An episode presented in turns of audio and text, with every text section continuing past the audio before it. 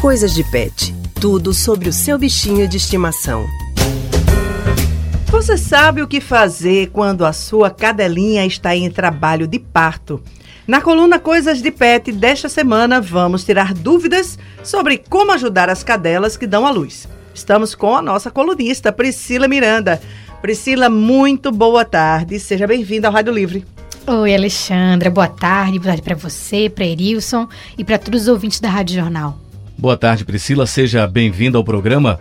Priscila, como preparar o ambiente para que a cadela possa dar à luz aos filhotes de maneira mais tranquila?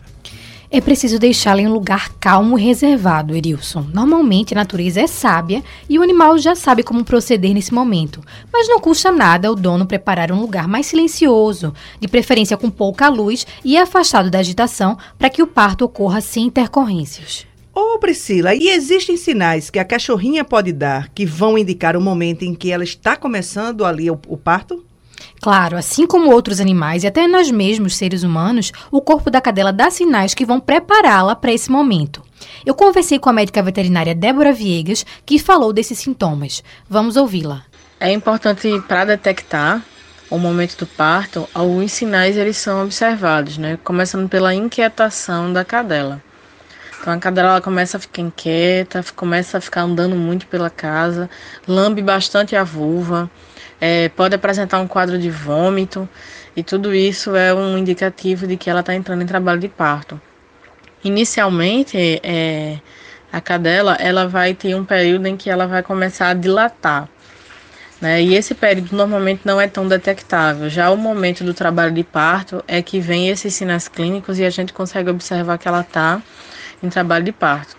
E com relação ao tempo do parto, é normal que a cadela demore a ter todos os filhotes?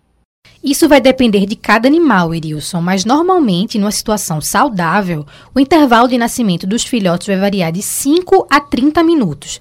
Se por acaso acontecer uma demora muito maior, é importante que o tutor da cadela procure ajuda veterinária, porque ela pode estar apresentando dificuldade de expelir algum filhote. Falando dos filhotes, Priscila, é verdade que os tutores devem evitar pegar neles assim que nascem, porque pode haver rejeição da mãe? Pois é, Alexandra, a médica veterinária Débora Viegas recomenda que esse primeiro contato com os filhotes seja só da cadela, pois é um momento que requer todo um reconhecimento. Inclusive, há casos de depressão pós-parto em algumas cachorrinhas. A veterinária explica. Com relação a cada filhote não tem necessidade de, de você intervir em nada, né? Do tutor intervir em nada. Porque ela mesma vai lamber o filhote, vai cortar o cordão e vai comer a placenta. Então, isso aí a cadela ela faz naturalmente, instintivamente, certo? Com relação à depressão, algumas cadelas, elas, principalmente as primíparas, né, ou seja, de primeiro parto, é que pode acontecer é, uma rejeição dos filhotes. Então, com relação às questões hormonais, isso pode acontecer, não é tão comum, o instinto mesmo do animal é de cuidar do filhote, mas alguns acabam realmente rejeitando.